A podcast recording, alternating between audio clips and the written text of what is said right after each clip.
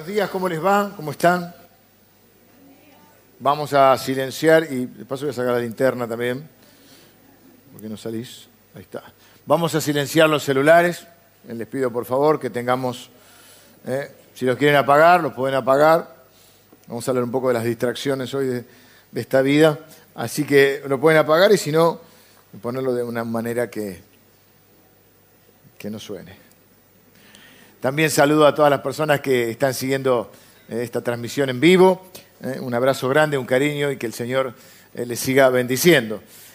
Bueno, como para recordarles esta semana, bueno, primero feliz día a todos los, los trabajadores, las trabajadoras. No sé si dice fe- feliz día, si se conmemora, pero bueno, es un reconocimiento a... La gente cree que el trabajo es una maldición. Y en realidad es una bendición el trabajo. Pero este, debemos tomarlo de esa manera, ¿no? no, no, no en serio, no es. Este, y hay toda una, una ética cristiana, sobre todo a partir de la reforma protestante, alguna vez hemos hablado, de cómo, hay un, cómo fue un cambio de visión con respecto al trabajo, y cómo unir la fe con el trabajo, y cómo, cómo compatibilizar eso que, que muchas veces se cae en el error de separar la vida en, como si fueran cosas diferentes, ¿no? es decir, la vida cristiana, la vida secular, cosa que ustedes saben que eh, detesto porque uno tiene una sola vida. Y ocurre que en esa vida uno es cristiano. Entonces no puede separar. Si uno tiene dos vidas, tiene una esquizofrenia espiritual. ¿eh? Así que, pero muchas veces eh, la fe nos ayuda a compatibilizar ¿eh? los propósitos de Dios y cómo, cómo combinar. Muchas veces me pregunté yo, luego de haber terminado mi carrera, ¿qué tiene que ver esto con mi llamado, con el propósito de Dios? Bueno, Dios va uniendo las cosas y algunas cosas con el tiempo uno las va viendo. Pero cierto es que creemos que todo lo que hacemos es para la gloria de Dios y todo lo hacemos como para Dios, incluido el trabajo. También eh, recordarles que el día viernes tenemos el encuentro para todas las personas que eh, están con deseos de integrarse a la iglesia, de conocerla un poco más, o están en ese proceso de, oración, de búsqueda. Es un, una reunión donde eh, hablamos un poco de cuáles son nuestros valores, nuestras convicciones, nuestra forma de hacer las cosas y ver también si cada uno se puede identificar o no. Siempre para tomar una decisión lo mejor es tener la mayor información posible. Así evitamos malos entendidos. ¿Qué hacemos? ¿Qué no hacemos? ¿Qué creemos? ¿Qué no creemos? ¿Cómo nos manejamos? Eh, bueno, vamos a, no sé si tengo, creo que estamos bien, vamos a mirar la palabra de Dios. Hoy voy a hablar acerca de un aspecto relacionado con la fe. Si sos un hijo de Dios, si fuiste salvado y redimido por la sangre de Cristo, si fuiste salvado por su gracia, no solo Dios perdonó tus pecados, sino que también has sido eh, llamado a vivir por algo que llamamos fe. Los cristianos tenemos que vivir por la fe. Ahora, el problema con el que nos encontramos es que la fe no es algo natural de- del ser humano. Lo natural es la preocupación. Lo natural es preocuparse, lo natural es el miedo. Lo natural es la ansiedad. Lo natural es el desánimo frente a las cosas que nos salen como esperamos. Lo natural es ir a acostarnos o levantarnos con un nudo en el estómago por las preocupaciones de la vida. Lo natural en esos momentos es cuestionar la bondad de Dios, dudar de sus promesas, pensar que la vida de los demás siempre es más fácil. Eh, pero la fe no es algo natural, es algo sobrenatural. Quiero aclarar, primero que el único que puede crear fe en nosotros es Dios. A veces los predicadores o los líderes o quien está compartiendo un consejo o una palabra, dice, tenés que tener fe. Decimos, si tuvieran fe, pero hay algo que tenemos que entender. Solo Dios puede crear fe. Es decir, yo no puedo crear fe en mí. Esto es importante que lo entendamos. De hecho, a veces me han preguntado, ¿el Espíritu Santo puede hablarle a una persona que no es cristiana? Sí. Porque ¿cómo, ¿cómo conoce al Señor? Como decimos los cristianos, ¿cómo se convierte alguien? Dice la Biblia que el que convence de pecado es el Espíritu Santo. O sea que el Espíritu Santo tiene que tocar tu corazón, de convencerte de, de, pecado, como dice la Biblia, de justicia y de juicio, de que necesitas un Salvador, y te convence que ese Salvador es Jesús. Eso es una fe, por así llamarla, hay una sola fe, pero para, para clasificarla de alguna manera, es una fe salvífica o salvadora. Es la fe que Dios te da. La Biblia dice, porque por gracia soy salvo, somos salvos por medio de la fe. Y esto no de vosotros, pues es don de Dios, es un regalo de Dios. Es decir, hasta la fe te da Dios para creer. Y por ahí uno cree que tiene.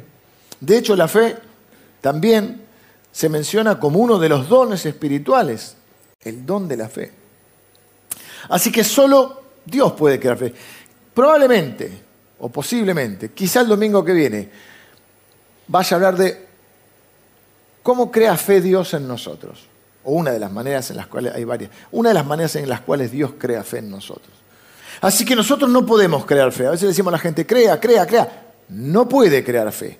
Ahora sí podemos hacer ejercicios espirituales para afirmarnos en la fe, para fortalecernos en la fe. Por ejemplo, la Biblia dice que hay una dinámica que cuando somos expuestos a la palabra de Dios, eso puede producir fe en nuestra vida. Dice, porque la fe es por el oír y el oír y el oír de la palabra de Dios. Es como una repetición, es decir, no es una vez y listo, sino que el estar expuesto a la palabra de Dios puede crear fe en mí. Es una herramienta que Dios usa, por ejemplo, o puede hacerme crecer en la fe. Por eso este ejercicio espiritual de venir este día a alabar a Dios, a escuchar la palabra, nos estamos exponiendo a la palabra y tenemos la posibilidad de aumentar nuestra fe, al igual que quienes están conectados eh, en línea. Eh, cuando uno, eh, el oír es una, una, es uno de los sentidos y está bien, pero eh, está queriendo decir cuando uno es expuesto a la palabra, cuando vos vas y lees la escritura en tu casa, no solamente en la iglesia, sino en tu casa o donde estás, y meditas en la palabra y tenés tu devocional es una forma de que estás expuesto a la palabra para que la palabra haga crecer tu fe. La oración es una forma en la cual también tu fe puede crecer, porque es un diálogo con Dios, no un monólogo donde escucho, eh, donde le hablo a Dios, pero también escucho a Dios. Ahora yo quiero hablar de otra forma de fortalecer nuestra fe, y es a través de recordar lo que Dios ha hecho en nuestra vida. El título por eso de la prédica de hoy se llama Como si fuera la primera vez. Cuando paso el bosquejo en la semana, para que, a veces sobre el final de la semana, y me tienen paciencia mis hermanos, para preparar eh, las pantallas, los versículos, para la transmisión. mis amigos me recomendaron una película de Adam Sandler, una comedia, no sé si lo, lo ubican. Ahí está la, una película con Drew Barrymore. La comedia preferida de Eve, mi amiga Eve. Una comedia romántica. No hay tiros. No hay muertos, no hay sangre, no hay pelea. Pero sí hay una chica, hay una historia de esa, siempre tiene que estar también. ¿eh? Una causa, siempre la película es una causa por la cual pelear, un amor por el cual ganar y bueno, ya saben mi, idea de las películas. En esta película, esta chica sufre un accidente y ese accidente le impide recordar quién es. Todos los días comienza el día. Ah, sí, dice alguno, eh, se van acordando. Yo debo confesar que no la vi entera. Pero cuando me recordaron la película, recordaba una escena en el bar en un bar y, medio de en Hawái, es un lugar medio así, y entonces me fui a, una página que se llama, en YouTube que se llama Te lo resumo así nomás, o algo así, y ahí te cuenta todo. y mm, la solución, eh, en parte, que, bueno, todo en, en inglés el título es 50 primeras citas, porque cada día, se enamoran obviamente, y cada día la tiene que volver a enamorar y cada día ella no lo reconoce. Eh, y en, español está traducida como, como si fuera la primera vez. La solución que encuentra es escribir un diario de lo que vive cada día para no olvidarlo. Y ahí recordé el Salmo 103, que dice, bendice alma mía al Señor, se habla a sí mismo. Yo a veces me hablo a mí mismo también. Trato de no mover los labios para que la gente no piense. Eh, bendice alma mía al Señor, no olvides ninguno de sus beneficios. Evidentemente, si dice eso es porque se nos olvida. No olvides ninguno de sus beneficios. Él es el que perdona todas tus maldades o tus iniquidades. Él es el que sana todas tus dolencias. Él es el que rescata del hoyo tu vida, el que te corona de favores y de misericordia. De modo que te rejuvenezcas, a mí que no me gusta envejecer, que te rejuvenezcas como el águila. Pero evidentemente, si Él dice, no te olvides, es porque hay está el riesgo de olvidarse. De hecho, a nosotros nos gusta hacerlo algunas veces al año, un aseguro de siempre fin de año, un día de acción de gracias. Bien podría ser este un mensaje de acción de gracias, pero me adelanté unos cuantos meses. ¿Por qué? Porque época, la fecha calendario es, es, una, una convencionalidad, una convención termina el año, se hace el balance en diciembre, en los Estados Unidos se hace mitad de año, pero es como que a fin de año nosotros hacemos el balance personal y todo, y nos gusta en ese balance personal decir, mirar lo que Dios ha hecho y ser agradecido con Dios. Y también con las personas que, que, nos han bendecido. Eh, no somos, es bueno recordar, de hecho es un ejercicio espiritual, que Dios también lo manda a hacer en Tesalonicenses, en varios lugares de la Biblia, nos dice que tenemos que ser agradecidos en todo. Y evidentemente Dios sabe que uno de los beneficios adicionales, si no el primero de recordar, es que nos fortalecen la fe. Porque no miramos para atrás, no recordamos para mirar el pasado y quedarnos y vivir en el pasado. Porque en 1974, en la campaña de Billy Graham, porque una vez Dios hizo algo por mí, no es para quedarme con lo que Dios hizo solamente, sino mirar hacia atrás fortalecerme en la fe para atravesar o, para vivir el presente con la esperanza en el futuro. De que Dios sigue siendo el mismo. La Biblia dice que Dios es el mismo hoy, ayer y por los siglos. Que Dios no cambia de idea, que Él es fiel y verdadero. Que Dios sigue obrando, que Dios sigue haciendo milagros, que Dios sigue restaurando a las personas que Dios, que Dios sigue interviniendo de manera poderosa y soberana en nuestras vidas y a nuestro favor. Su poder es infinito, su amor es eterno, su misericordia es nueva cada día. El mirar hacia atrás nos recuerda quién es Dios y quiénes somos nosotros y cuánto le necesitamos. Por eso quiero hacer un estudio de casos, que a mí me gusta mucho hacer estudio de casos, porque es como cuando hablamos y ponemos un ejemplo. Los ejemplos nos clarifican, nos ayudan a expresar lo que queremos decir. Quiero que busquen conmigo Marcos capítulo 6, vamos a leer el 6 y el 8. Es increíble porque vamos a hacer una trilogía, una secuencia de tres párrafos de la Biblia que están ahí cerquita los tres en el Evangelio de Marcos, Marcos 6, Marcos, y en el 8 vamos a ver dos episodios. Están contados también en, en algunos de los otros evangelios, pero tomé específicamente Marcos porque quiero mostrarles algunas cosas que veo. Primero en el capítulo 6, en el versículo 30, hay un episodio en la vida de Jesús, en, el ministerio público, es decir, Jesús ya dándose a conocer, que es conocido y muchos de los cristianos lo recuerdan, el, pasaje, porque es conocido como la alimentación de los cinco mil. Para resumirlo un poco, te lo resumo. Hay una situación, Jesús está cansado junto con sus discípulos porque están en, en, plena época sirviendo a la gente de un lado hacia otro, mucha necesidad. Y entonces Jesús le dice, vamos a hacer un retiro, vámonos aparte, porque dice ahí el versículo 31 eh, que Jesús le dijo, venid vosotros aparte a un lugar desierto y descansad un poco. porque iban y venían de manera que no tenían tiempo ni aún para comer. Yo pido a aquellas personas, la iglesia tiene, es la única manera de pastorear una iglesia bastante numerosa como la nuestra, es en equipo. Es imposible. Nuestra base de datos son más de 6.000 personas. Nuestra, eh, digamos, concurrencia habitual, por supuesto, no todos venimos todos los domingos, pero eh, estamos rondando una, cifra de más de 3.000 personas. No, yo no puedo hacerlo solo.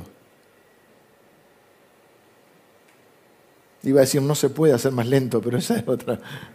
No puedo hacerlo solo y no quiero que nadie se moleste, nuestro corazón está, sí podemos tratar de que mi, responsabilidad es velar para que todas las personas puedan tener un pastoreo de alguna manera. Tampoco nadie se debe molestar si en algún momento se me chispotea un nombre. Es bueno que lo entiendan, porque a veces uno no puede. Y dice que no tenían ni tiempo ni para comer. Miren lo que les pasó, se fueron solos en una barca a un lugar desierto. Dice, bueno, vamos a descansar un rato. Si, era Emilio, decía, vamos a pescar. Estos eran pescadores. Yo, Emilio, puedo ir haciendo el asado nomás, pero descorchando. Pero muchos, pero muchos lo vieron venir y le reconocieron. Y muchos fueron allá a pie desde las ciudades y llegaron antes que ellos y se juntaron que Cuando llegaron al lugar donde se iban a tomar un descanso, ya los estaban esperando. Y dice que Jesús tuvo compasión de ellos porque los vio como ovejas que, no tenían pastor y comenzó a predicarles. Y predicó y se entusiasmó y la gente también se hizo largo. Y dice que se hizo tarde. El versículo 35 dice, cuando ya era muy avanzada la hora, sus discípulos se acercaron a él diciendo, el lugar es desierto, la hora ya muy avanzada, despídelos para que vayan a los campos y aldeas de alrededor y compren pan, pues no tienen que comer. Claro, ni siquiera estaban cerca de sus casas. Dice, despido que vayan a sus casas. Por lo menos que vayan, que encuentren algún, algún lugar abierto, compran un sándwich, algo, un pan. Jesús les respondió, dadles vosotros de comer. Ellos le dijeron, que vayamos y compremos pan por 200 denarios. Más o menos el salario de un día, era un denario, así que era el salario de 200 días. Eh, pan por 200 denarios y les demos de comer. Él le dijo, ¿cuántos panes tenéis? Y dímelo, fíjense que, con qué tenés. Y al, saberlo dijeron, cinco panes y dos peces. Y lo mandó que hiciesen recostar a la gente por grupos sobre la hierba verde, se recostaron eh, de ciento en ciento, de cincuenta en cincuenta. Entonces tomó los cinco panes, los dos peces, levantando los ojos al cielo, bendijo y partió los panes, dio a sus discípulos para que los pusiesen delante y repartió los dos peces entre todos nada. Cinco panes y dos peces. Ayer me comí cinco empanadas. empanadas. Le digo a mi mujer, tengo que parar acá porque, porque hay que... Pero yo podría seguir comiendo. Viste que hay, cosas que te gustan, yo puedo. Bueno, acá cinco panes dos meses para cinco mil hombres, dice. Así que se calcula que si solo contaban los hombres había más. Pero igual, cinco mil ya es un montón. Y comieron todos y se saciaron y recogieron de los pedazos doce cestas llenas y de lo que sobró de los peces.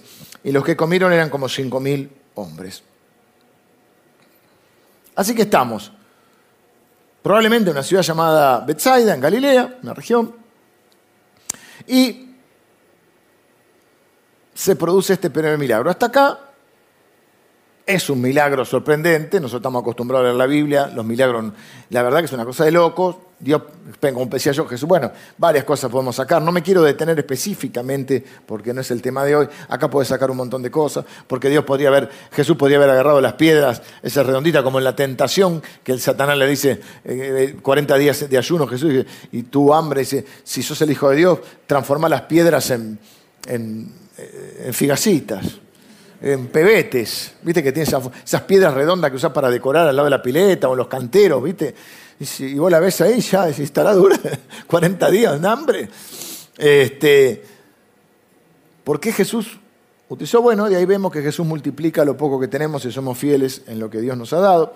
Pero no es el detalle hoy, o que también dice ahí que Dios partió el pan, eh, lo bendijo y lo dio a los discípulos. A veces para Dios usarte primero tiene que quebrantarte. Hay, diferentes cosas que podemos ver. Pero yo lo que quiero señalar es esto, que pasan nada más que dos capítulos y tenemos un evento muy, muy parecido.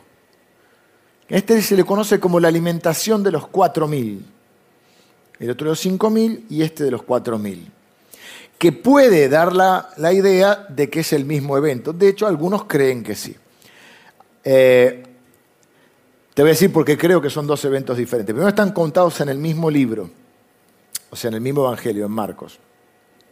Y segundo, hay algunos detalles que podemos eh, repasar. el segundo evento está en Marcos capítulo 8.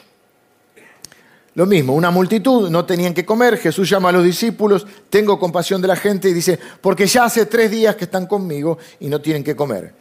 Si los enviaren ayunas a sus casas, se van a desmayar en el camino, pues algunos han venido de muy lejos.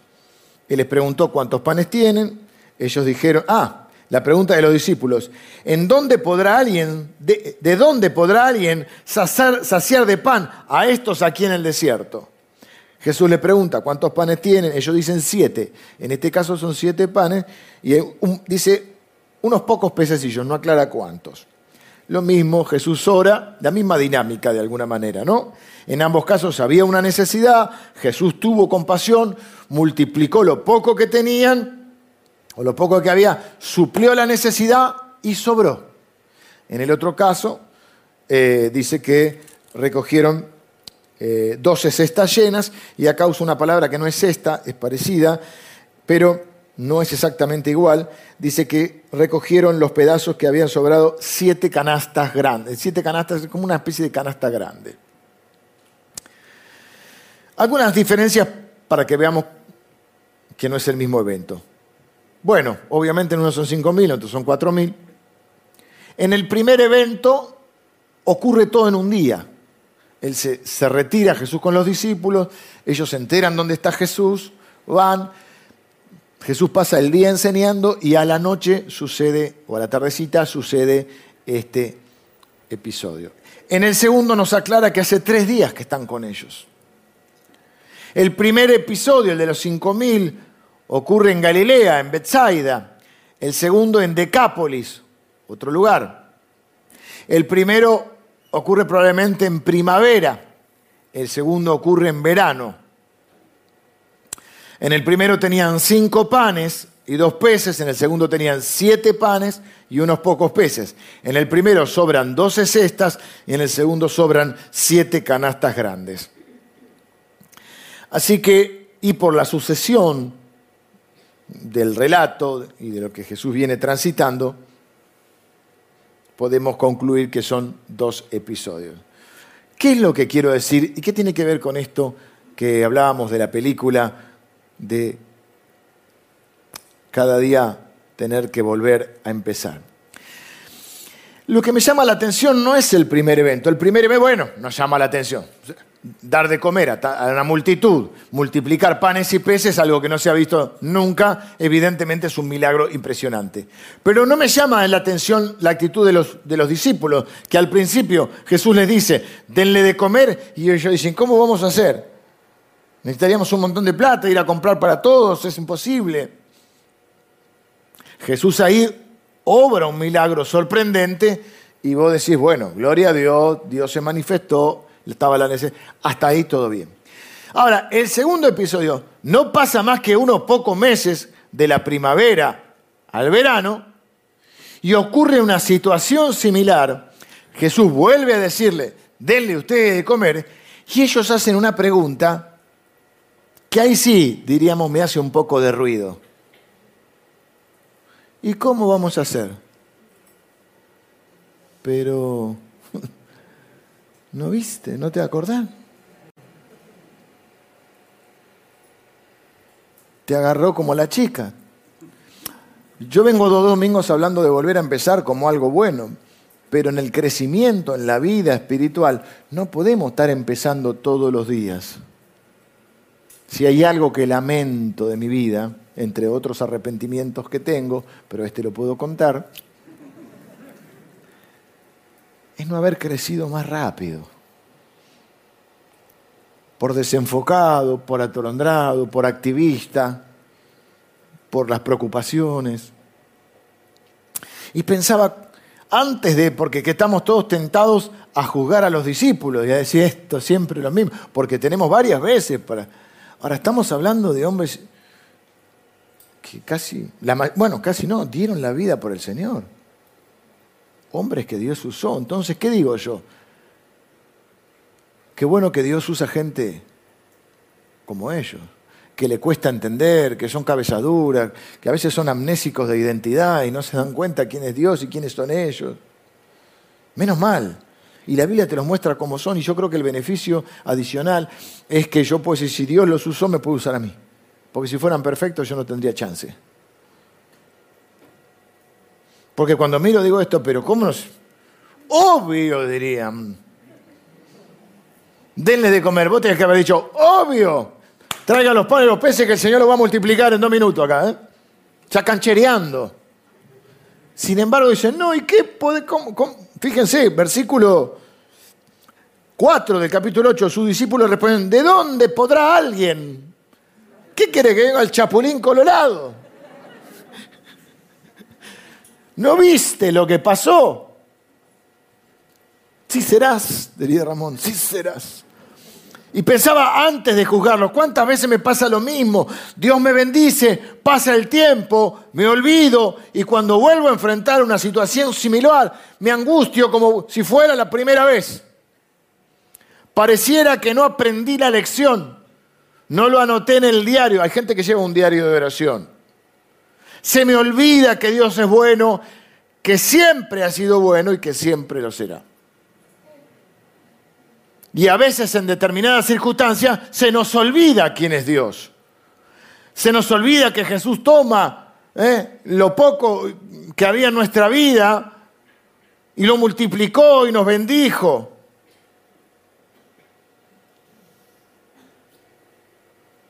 Y entonces vivís una situación, en este caso casi calcada, pero no importa si es la misma situación. Pero estás afrontando una necesidad y la pregunta es, ¿cuántas veces Dios proveyó? Y estás enfrentando un conflicto, ¿y cuántas veces Dios se manifestó y se glorificó en medio de eso? Y estás afrontando un problema de salud o del que fuera. Y parece que nos olvidamos que Dios es el mismo, hoy, ayer y por los siglos, que su nombre es fiel y verdadero, que dice la Biblia que Él no cambia de idea y que cuando Él decide bendecir a alguien no hay poder en el mundo que pueda impedirlo.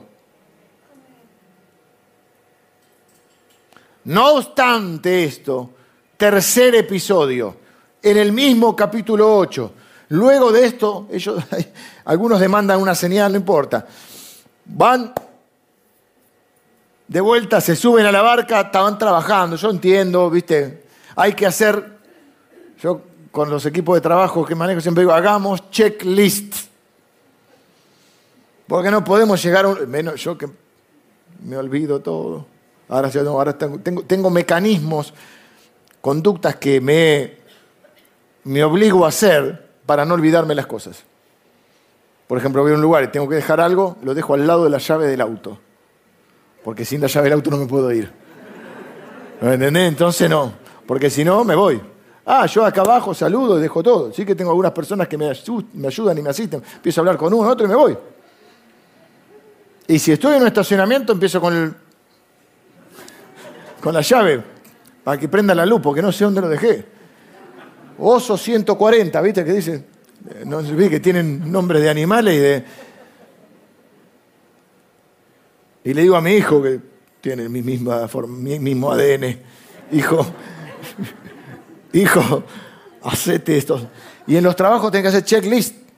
Siempre fui ordenado para el trabajo, pero porque tenía que disciplinarme para eso. ¿Por qué estoy diciendo esto? Porque van a subirse a la barca, se suben a la barca y Jesús ve todo espiritual y le dice, cuídense. Este está en Marcos capítulo 8, pero está mejor contado en Mateo 16. Pero yo voy a contar de Marcos porque quiero que vean la sucesión. Estamos Marcos 6, Marcos 8. No pasaron ni dos capítulos, se habían olvidado. No que se olvidaron de llevar algo, se habían olvidado de lo que Dios, del milagro que Jesús había hecho. Y ahora capítulo 8 mismo, nada, no pasó nada. Unos, días, no sé cuánto habrá pasado ahí.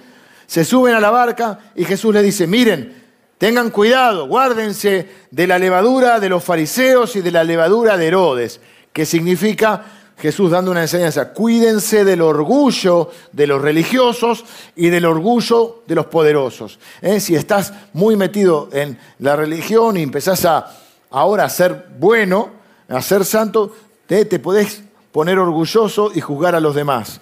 Y si sos poderoso, porque adquiriste cierto poder en algún aspecto, o en algún área, te podés volver orgulloso. O sea, una enseñanza espiritual que Jesús les estaba dando. Pero había un problema. Ellos se habían olvidado el pan. Lo tenía que traer vos. No, José, era vos, no, era Emilio, no. ¿Quién tenía que traer el pan? Se entraban a mirar y dicen, mirá los discípulos, nos dice esto porque nos olvidamos el pan. Nada que ver. Dice, habían, versículo 14, habían olvidado de traer pan y no tenían sino un pan consigo en la barca. Y él les mandó diciendo, mirad, guardaos de la levadura de los fariseos y, de la levadura de, Herodes. Y discutían entre sí diciendo, es porque no trajimos el pan. Es una indirecta de Jesús. La veces que me pasa, no soy Jesús, pero a veces me pasa que estoy hablando de algo y la gente dice, lo dice por mí. Dos mil personas por domingo y yo justo voy a hablarte a vos. Una cosa es que Dios te hable con algo. Otra cosa, si tengo que decirte algo personal, voy, te llamo por teléfono, tranquilo. O te mando un mensaje de Instagram. No lo sé hacer, pero no importa. Y discutían, decían, los dice porque no trajimos el pan. Y entendiéndolo Jesús les dijo, no te estoy hablando del pan, te estoy hablando de pensar. Ah, no, eso le hubiera dicho yo.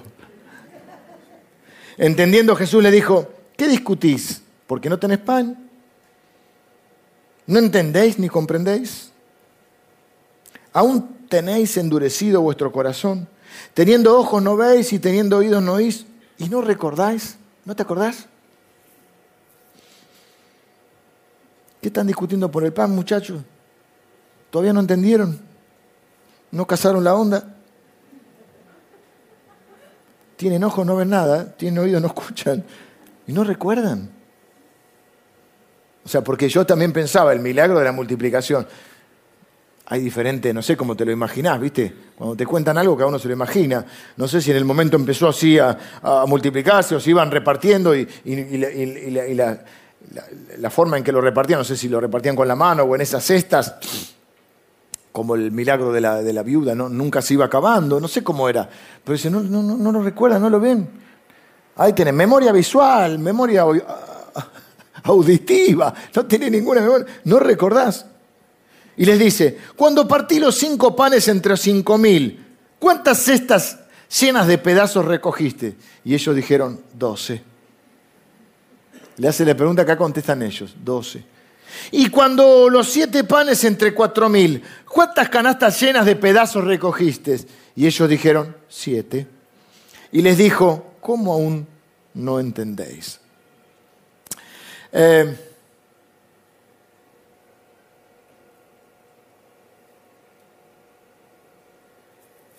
Jesús contó una historia conocida como la parábola del sembrador, también en Marcos, capítulo 4. Y dice que es una figura, la semilla es la palabra de Dios, el sembrador siembra en diferentes terrenos que son diferentes tipos de corazón. Hay una que cae junto al camino, un corazón duro, las semillas rebotan y ¡pum! Bueno, hay diferentes. Hay una semilla que cae entre espinos. Y dice que los espinos ahogan la semilla y no permiten que dé fruto. Me acuerdo cuando estaba en el seminario, los seminaristas cuando empezamos, todos queremos ser grandes teólogos, entonces le buscaban interpretación. Y la realidad es que Jesús mismo la explicó. ¿Qué interpretación necesitas? Jesús dice, y encima te dice, es la primera caso, el, El caso de los espinos dice, es el caso de cuando la palabra de Dios es ahogada por las preocupaciones, los afanes de este mundo, dice, los afanes de este mundo, la codicia y el engaño de las riquezas.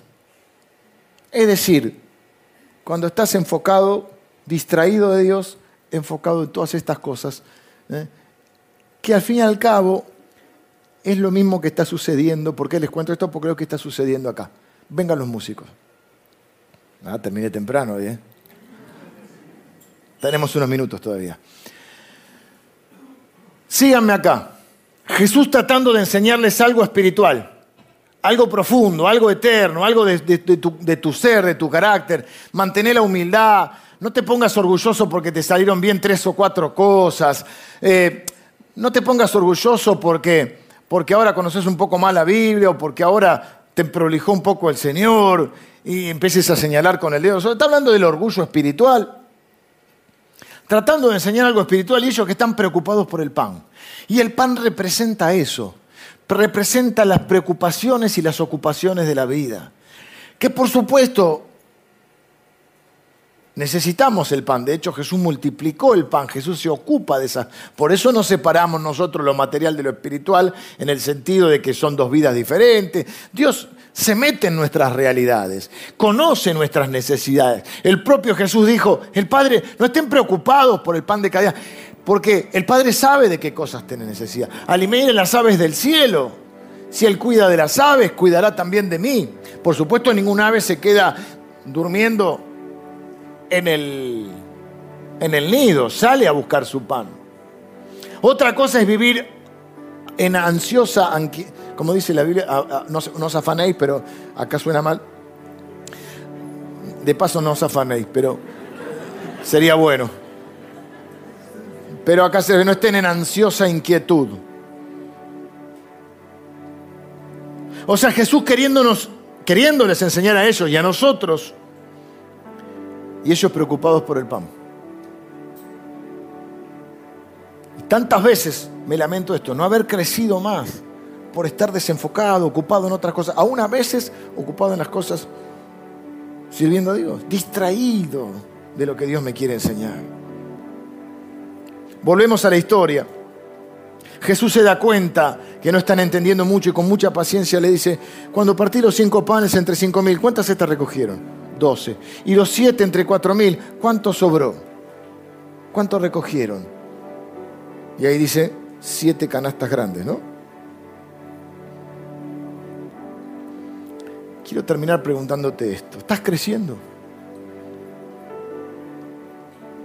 Porque en, esto del crecimiento no podemos em, volver a empezar cada día. No podemos, la verdad que lo de la chica en la película era una tragedia.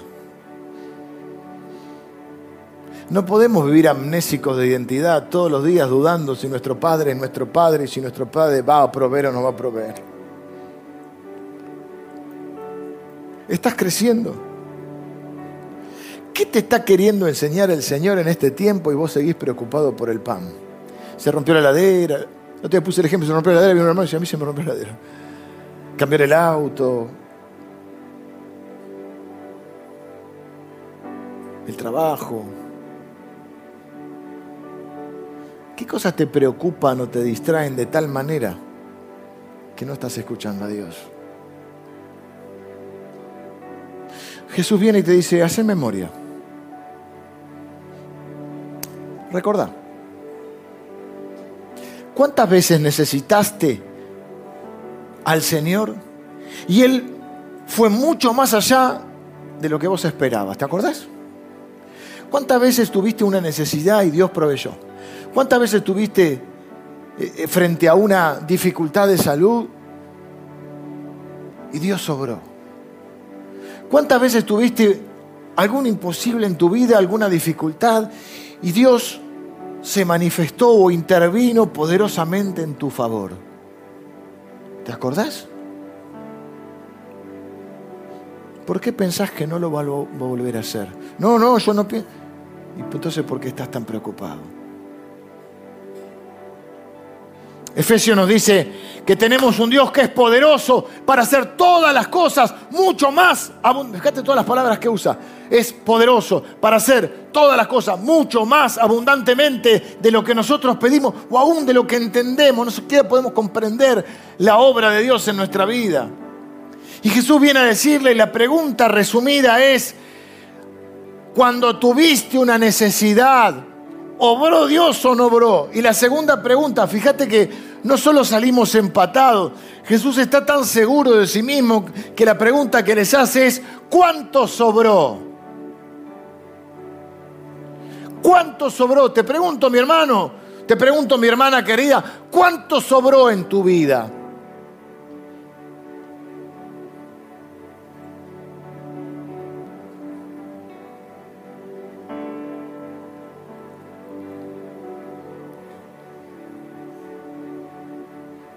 ¿Por qué pensás que no puede volver a hacerlo?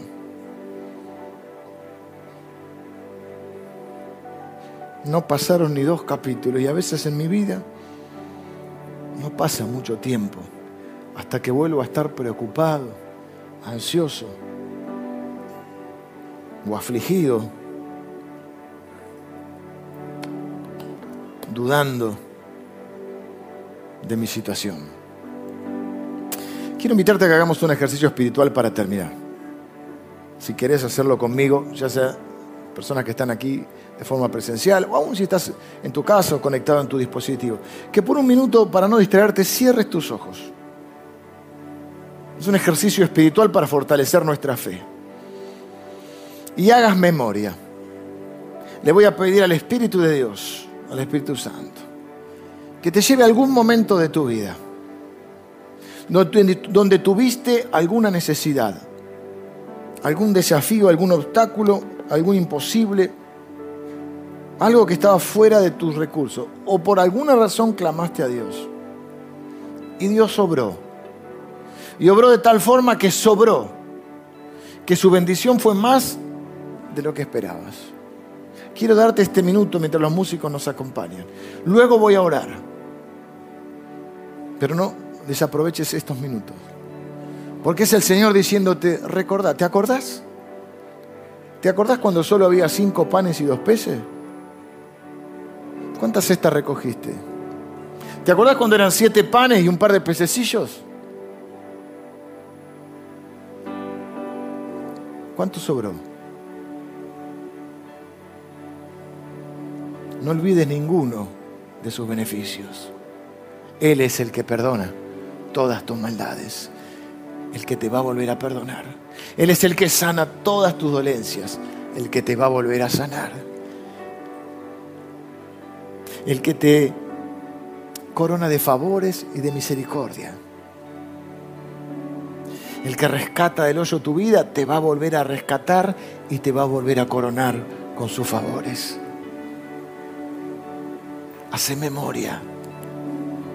No te olvides ninguno de sus beneficios.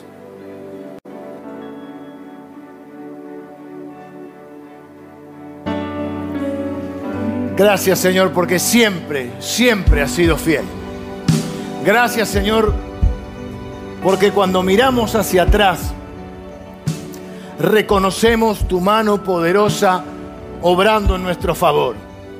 ¿Cuántas veces, Señor, en nuestras vidas hemos visto tu intervención divina, que nos ha sorprendido, nos ha maravillado, nos ha impactado. Hemos comprobado que tú eres un Dios todopoderoso para hacer todas las cosas mucho más allá de lo que nosotros podemos siquiera llegar a entender y de lo que hemos pedido. Gracias Señor, porque nuestras vidas tantas veces sobró, abundó sobreabundó tu gracia, tu perdón, tu provisión, tu paz, tu bendición, tu prosperidad. Señor, las gracias por las veces que abriste, ahí como Moisés, abriste un camino en medio de un mar de problemas. Gracias, Señor, por aquellas veces en las cuales nos enfrentábamos a muros que no podíamos escalar y tú derribaste los muros, Señor. Gracias, Señor, porque vimos tu mano, vimos tu gloria en nuestras vidas. Te pedimos perdón porque no, se nos olvida, Señor. Se nos olvidan tus beneficios. Pero hoy queremos recordarlo. No queremos vivir en el pasado. No queremos que sea la única historia que tenemos para contar. Señor, queremos que pasen los años y tener siempre nuevas historias para contarle a nuestros hijos y a los que vengan atrás de cuando te creímos, de cuando nos arriesgamos y de cuando te vimos venir y obrar en nuestras vidas. Señor, yo bendigo a cada persona hoy que está haciendo este ejercicio espiritual y dice gracias, Señor, porque mi vida también sobró. Porque estoy sobreabundado, Señor. Señor, quiero pedirte por aquellos que están atravesando alguna dificultad ahora. Señor, que hagan memoria, que recuerden quién eres tú, quiénes somos nosotros y cuánto te necesitamos. Pero que recuerden, Señor, que tú eres fiel, que siempre has sido fiel y que siempre lo serás. Señor, yo bendigo a las personas y te pido que tu palabra, Señor, se afirme en nuestro corazón. Señor, que, que las distracciones y las preocupaciones de este mundo no nos impidan eh, seguir creciendo en tu palabra, que no ahoguen tu palabra en, nuestra, en nuestro corazón, Señor. Señor, que podamos reenfocarnos en lo que realmente vale la pena, lo que es eterno.